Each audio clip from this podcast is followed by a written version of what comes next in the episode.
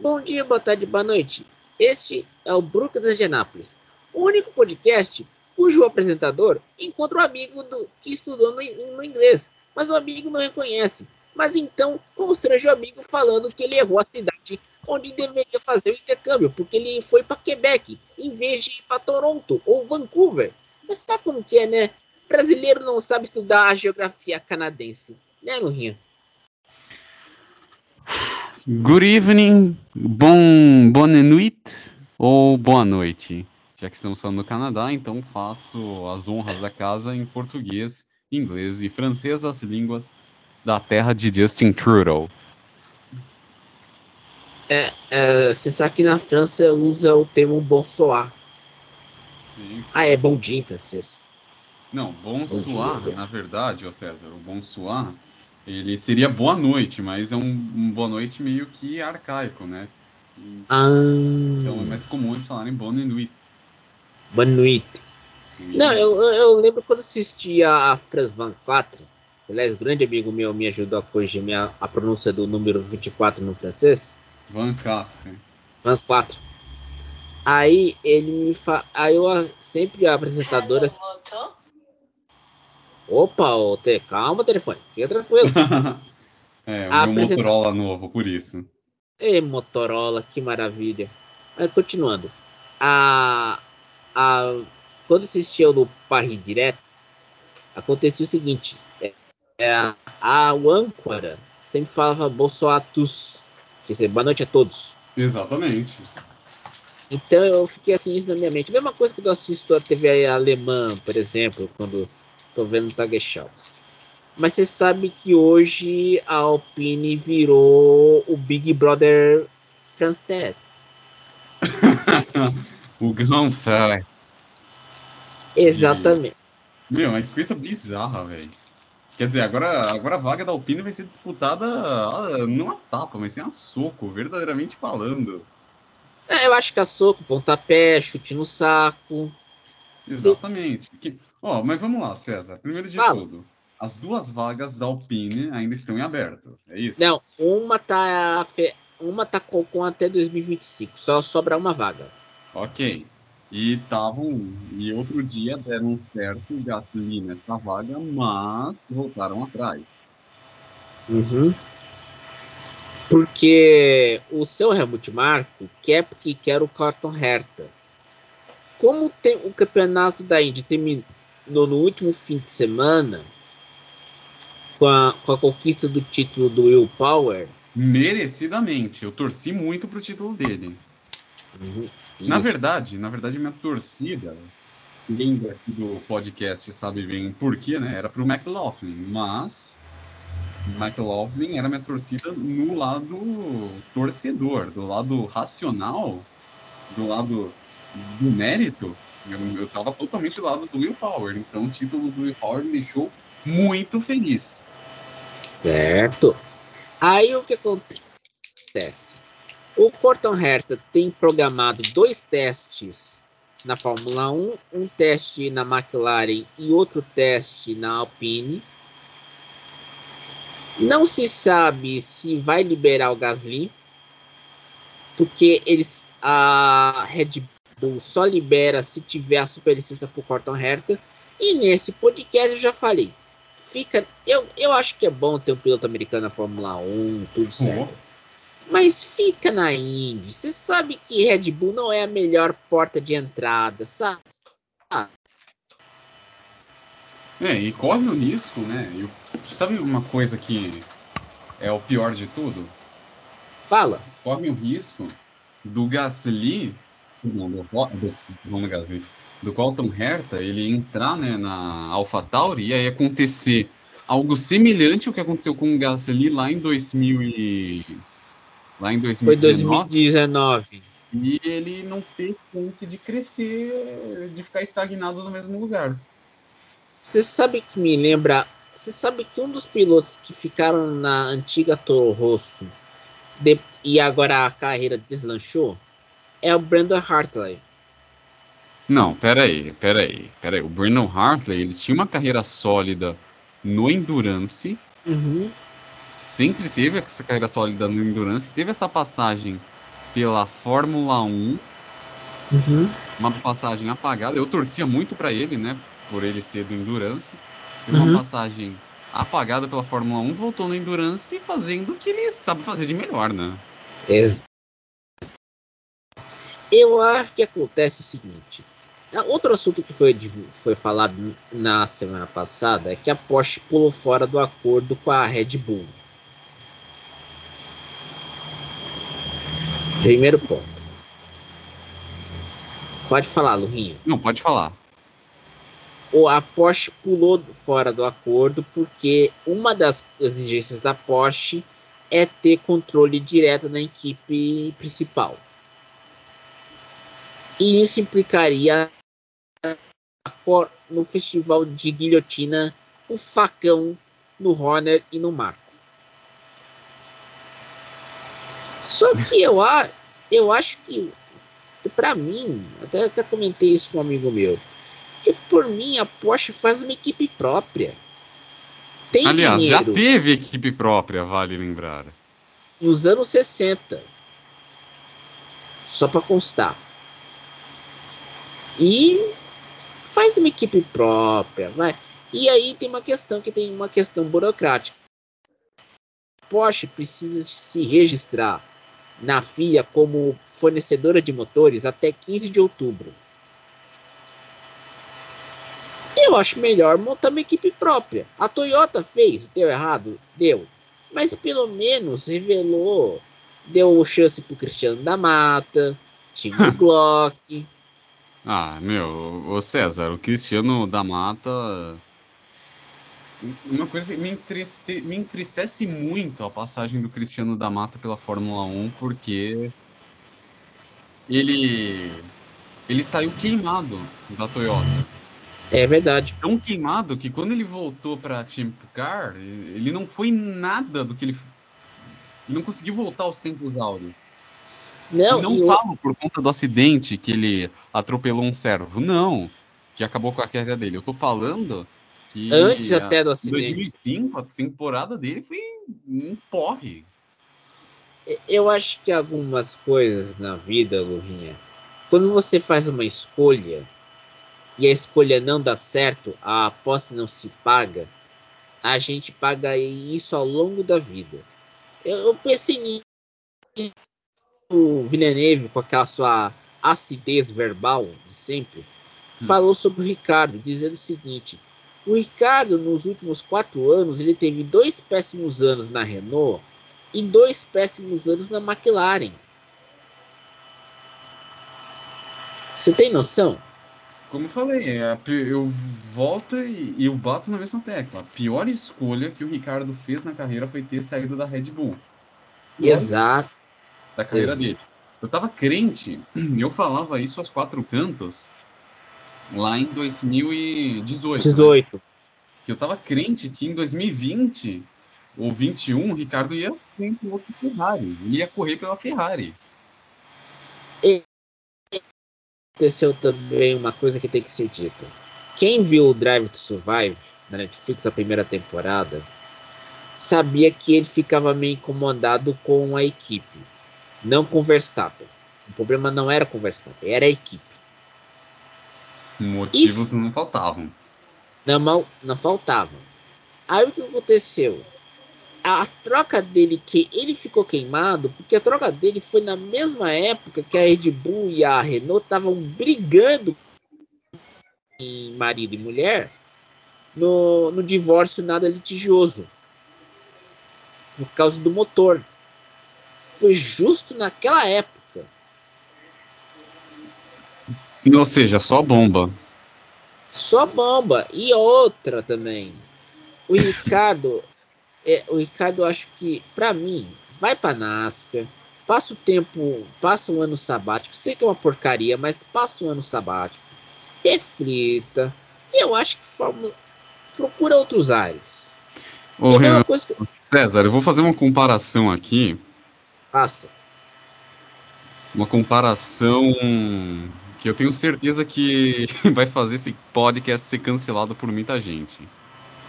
Faça. Tem uma psiquiatra renomada que recentemente apareceu em vários podcasts e mais recentemente ainda no programa do Danilo Gentili, que é a doutora Ana Beatriz Barbosa Silva, né? Ah, que teve o problema do livro. Isso, ela mesma. E eu tava lendo um. Eu tava vendo uma participação dela do podcast. Que ela tava comentando sobre pessoas que têm um transtorno de personalidade borderline. Que são pessoas que têm um vício em relacionamento. Que elas se envolvem com várias pessoas. Não importa se a pessoa é A, B, C e D. Se é pra manter relacionamento, elas vão se adaptar a A, B, C e D. E eu diria que o Ricardo, ele tá. Chega um, é, como ela mesma falou no podcast, chega um estágio que a pessoa não se reconhece sem a outra. Ela vive numa dependência da outra. E o que aconteceu com o Ricardo é exatamente isso que eu tô vendo. Que ele chegou num estágio, ele não se vê sem a Fórmula 1. Então não importa a equipe que ele que ele vai correr. Pode ser a Haas, pode ser a Williams. Ele quer ficar na Fórmula 1 de algum jeito, mesmo sabendo que que o tempo dele já deu, que acabou, que não tem mais nada a fazer ali. Eu acho que o que acontece muito é, como eu falei antes, é as escolhas. E para mim tá claro isso. Ele não se vê fora da Fórmula 1. Eu, eu penso nisso porque acho que você deve ter visto no, no Twitter aquele vídeo que ele entrevista o Drogovic. Claro para ele aquele mundo é a casa dele, a família dele, do, do Ricardo. Fa fazer as piadas que ele faz, conversar com os pilotos, tudo mais. Sim, mas bom, Ricardo já ganhou em Mônaco. Aliás, uhum. eu ia comentar, né, que muitos muito se cogitou, né, sobre ele para Indy. Uma coisa é certa, a ida dele para Indy agora tá impossível, porque justamente hoje foi confirmado que o Alex Palu segue na o Alex Palu segue na Chip Ganassi, enquanto o, que o, Rose, Rosenquist permanecerá na McLaren. Aliás, a McLaren que terá três carros no ano que vem. O Rosenquist, o Rossi e o Pato Ward, ou seja, a McLaren, a equipe Arrows McLaren na Indy indo para a linha de frente. A, a, aliás, você soube da nova do Zac Brown? Conta. É, ele deu uma entrevista para Motorsport.com dizendo o seguinte: que quer que a Indy se expanda para o, a costa leste dos Estados Unidos. É, mas a Indy já não corre na costa leste dos Estados Unidos? Mas você já corre em São Pittsburgh, tá bom. Mas acho que ele quer. Sabe aquela corridinha lá em Nova York? O Watkins Glen? Não Watkins Glen. Aquele circuito da Fórmula E, dá uma mudada naquele circuito. Ah, sim, o circuito de rua de Nova York. É.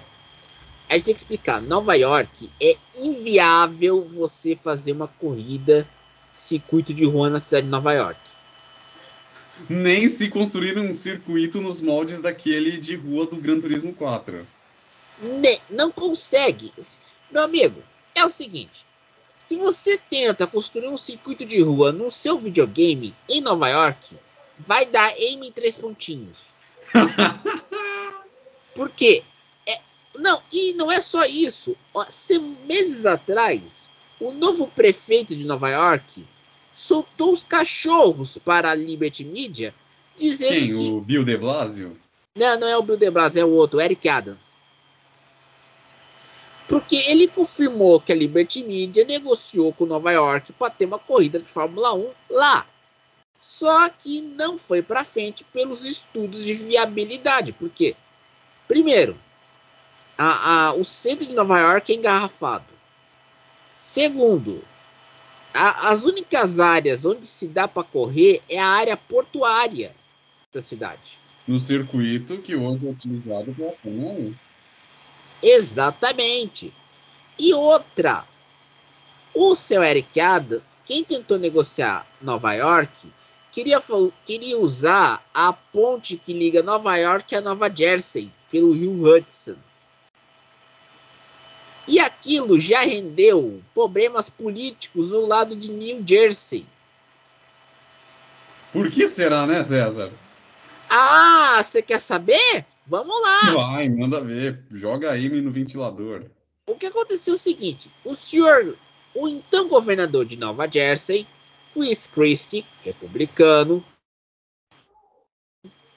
chegou lá e fez de sacanagem diminuir a velocidade no processo de entrada de uma, de uma ponta a outra. Só para sacanear os democratas que governam o estado de Nova York. Coitado. Aí o que acontece? Em 2013, o senhor Bernie Eccleston queria ter uma corrida naquela bendita ponte que liga Nova York a Nova Jersey. E se ferrou. Porque não chegaram a acordo para pagar a taxa de exclusividade. A taxa do circuito. Não conseguiram chegar a acordo por causa disso. Nesse ano, assumiu a prefeitura de Nova York, herdando do Bill de Blasio, e contou que a Fórmula 1 tinha planos de correr em Nova York. Só que se ferrou por um motivo. É inviável você construir um circuito de Fórmula 1 nas ruas de Nova York. Porque não tem espaço lá. Não, aí, ô César, desculpa falar, mas você acabou com a minha fantasia de criança quando eu jogava o Gran Turismo 4 e tinha aquela pista de rua de Nova York. Você sabe que a única coisa que não que funciona em Nova York e em Nova Jersey sem problema, sabe qual é? O que é? A abertura da série Sopranos da HBO. Adorei a comparação. Woke Pô, a... this morning. Got yourself a gun. O Tony soprando com aquele charutão, dirigindo uma GMC. Paga lá, a, paga lá o, o, o, pessoal do pedágio, fica lá dirigindo. I got the blue moon in your eyes. Aí chega lá ele, família soprano. Primeiro episódio, conversando com os patos. Na Só uma pergunta: você assistia a série quando ela passava no SBT ou na Band? Nas duas. Que eu, eu não eu, assisti, eu assistia toda sexta, né? Passava na Band, eu não perdia um. Não, na sua época, quando você, 2009 passava 2010. toda sexta na Band. 2010. 2010. Eu peguei essa série em 2004. Que louco. Você vê que eu tô velho. Tô falando pra você. Não tô falando que tô ficando velho. Porque é, em 2004 o SBT tinha um acordo de, de, com a Warner para exibir as produções da Warner no canal, na emissora do senhor Silvio Santos. E um desses acordos incluía as séries da HBO, como Oz e The Sopranos. Nossa, Oz era demais, velho. Eu assisti Oz, eu gostava da série, eu gosto até hoje. Mas aí incluiu uma série da HBO que é uma série que ninguém, pouca gente aqui no Brasil assistiu, chamada Carnivale, que era aqueles, aqueles ciclos de freak show que tinha nos Estados Unidos nos anos 30, na época da Grande Depressão. Passava na madrugada. Inclusive, essa semana a Globo passou um filme que falava sobre isso. Você lembra o nome? Não, mas é um filme recente. César, vai falando que eu vou pesquisar aqui qual filme foi. Vamos lá.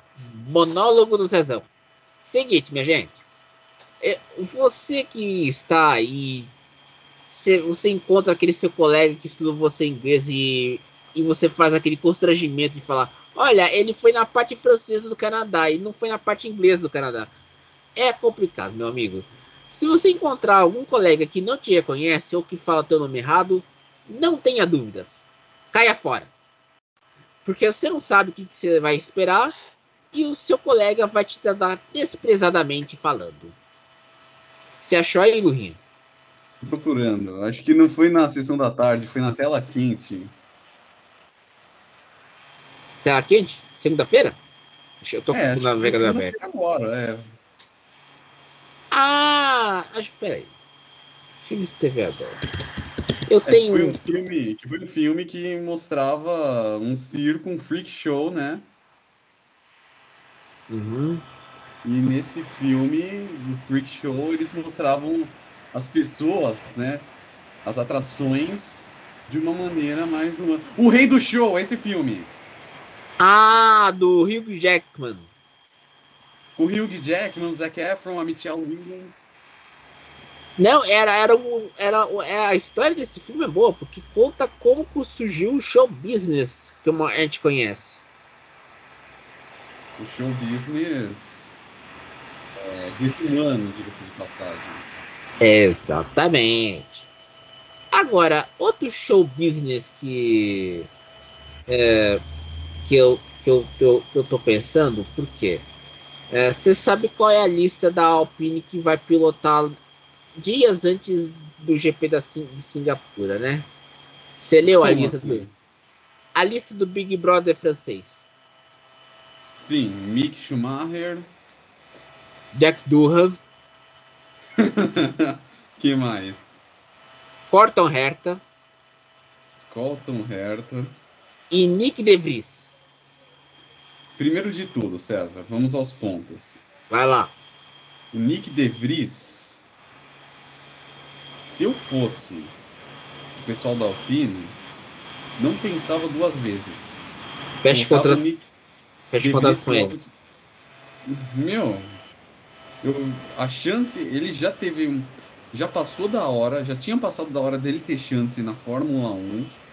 Eu vivia, eu até falei várias vezes no, aqui nesse podcast no ano passado, que se a Mercedes fosse inteligente, deveria tratar ele como uma resposta deles ao Max Verstappen, porque é um holandês, mas piloto do programa da Mercedes, ganhou na Fórmula E e deu show. E a prova, o que ele fez em Monza foi assombroso. Isso é verdade. E, e, outra também, o Mick Schumacher, se você for fazer o teste, você tem que fazer o seguro do carro, né? Sim. Se imagina o seguro de um Fórmula 1 para o Mick Schumacher, né? Ai, meu Deus. Deve ser milhões. Deve ser uns 100 milhões no mínimo. Ah, é. Agora, o Jack Durham estão com medo de queimar o garoto. Por quê? Porque o Jack Durham, é, eles querem fazer o mesmo processo que foi feito com o Leclerc na, primeiro na Alfa Romeo, depois ele ser puxado para Ferrari e do George Russell passar primeiro para Williams para depois ir para Mercedes. é, seria bizarro para dizer o mínimo fazer isso com um coitado. Não, e o pior que é o seguinte: a Austrália, a terra que você ouvia aquelas músicas da House, como Great Southern Land, Chegava, chega lá, o Piastri, que era o piloto da Austrália, pica a mula da Alpine e vai para vai para McLaren. Ricardo não se vê fora da Fórmula 1. E Jack Durham pode queimar o filme da, do clã Durham. Nossa, seria um plot twist daqueles. E, e o pior, que eles chamaram o Corton Herta é ter que explicar. O Corton agora está focado em resolver essa questão da superlicença. Porque quem cuida da carreira do Corton é o pai, é o Brian Herta. Mas eu aqui já reafirmei que ele não. Que ele, por mais que seja um excelente piloto, Fórmula 1 não dá certo. Pro Colton Herta? Pro, pro Colton Herta? Não, daria certo se fosse uma equipe americana como Andretti, por exemplo. Porque um americano daria mais liberdade para o piloto do que um europeu. Olha, você me pegou com as calças na mão, hein, César? Não, eu, eu vou dizer por quê. Olha a história do Palu, por exemplo. Se, se fosse resolvido na FIA, teria que chamar a junta de reconhecimento de contratos, teria que analisar todo o histórico, todos os contratos para chegar a uma decisão. No caso do Palu, é, foi ele e o Chip Ganassi apararam as arestas e resolveram tudo eles. Não foi um processo demorado. Porque, porque o americano é mais prático, o europeu é mais formal. Mais formal e mais cheio de cerimônias, né? Eu diria. É, é muito mais um ser cerimonioso. E outra, é, vamos lá. Se o, o Porta Reta quer, quer continuar tocando na banda dele de punk rock, que ele gosta de tocar, a bateria, você acha que o Helmut Marko ia deixar? De tocar uma, é? é aquela piada que você que o chorão ficou puto no pânico quando falaram. Meu, agora você tem que ter uma história legal, hein? É, é, é, o primeiro vou continuar, vou, vou falar. Pensa bem, o Helmut Marko não ia aceitar um piloto rebelde.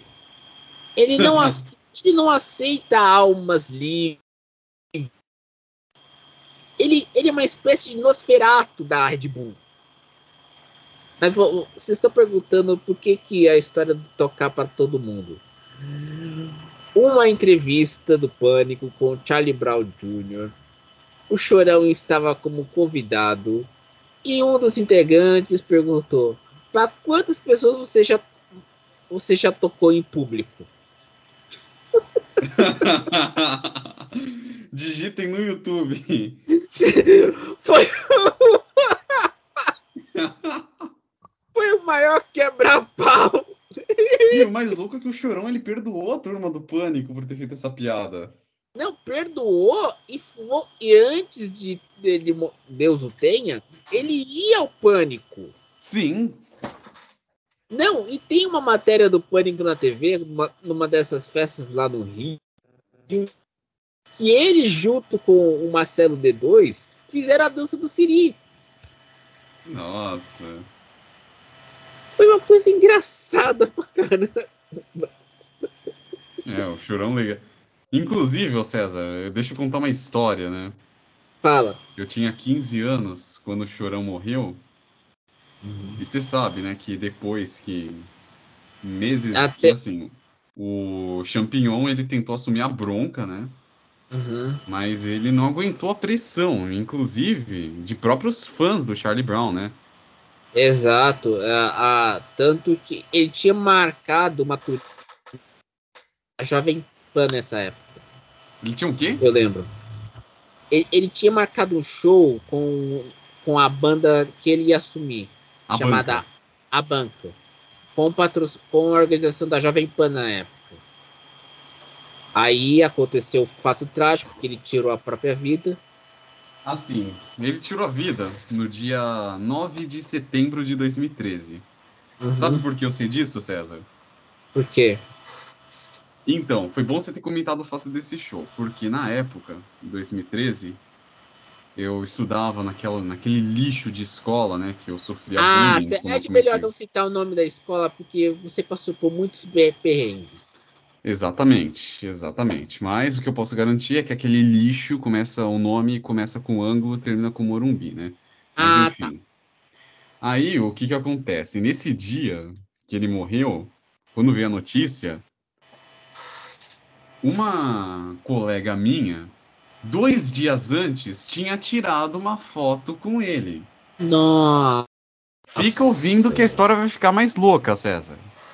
Vai lá. Dois dias depois, quando veio a notícia da morte, tô lá na escola, indo pra escola, eu fico ouvindo um barulho de helicóptero, helicóptero, helicóptero. E aí eu fui pra escola, tive aula, né? Comentei com os meus colegas na época, né? O fato, foi que era chocante, né? O caramba 4. E aí depois eu fui descobrir por que dos helicópteros. Tocou aqui o celular.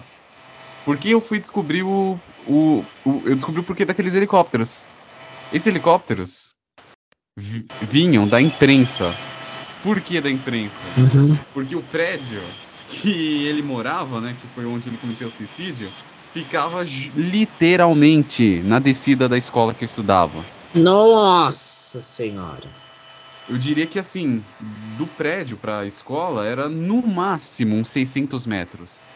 Meu Deus. Não, e de, casa, eu... e de onde eu tô, né? De, de, onde eu moro, eu pude ouvir o, o som dos helicópteros. Não, eu, eu lembro bem. E outra, o Chorão era muito. Era o cara que protegia muito o Champion. É, era o Lennon McCartney de Charlie Brown. Exato. Era mesmo. E outra, meus amigos do Lucas de Anápolis. Se vocês pensavam que a gente ia comentar aquele final lá em Monza, se ferraram. Porque deixamos para quem, quem quer comentar aquilo. Não vamos comentar. Eu só digo uma coisa, César. Fala. Vocês acharam que a gente ia comentar o final da prova em Monza? Se for, já era. A gente fez um programa do jeito que vocês não vão esquecer.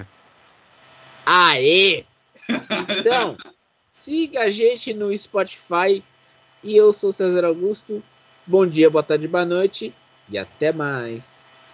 Até mais.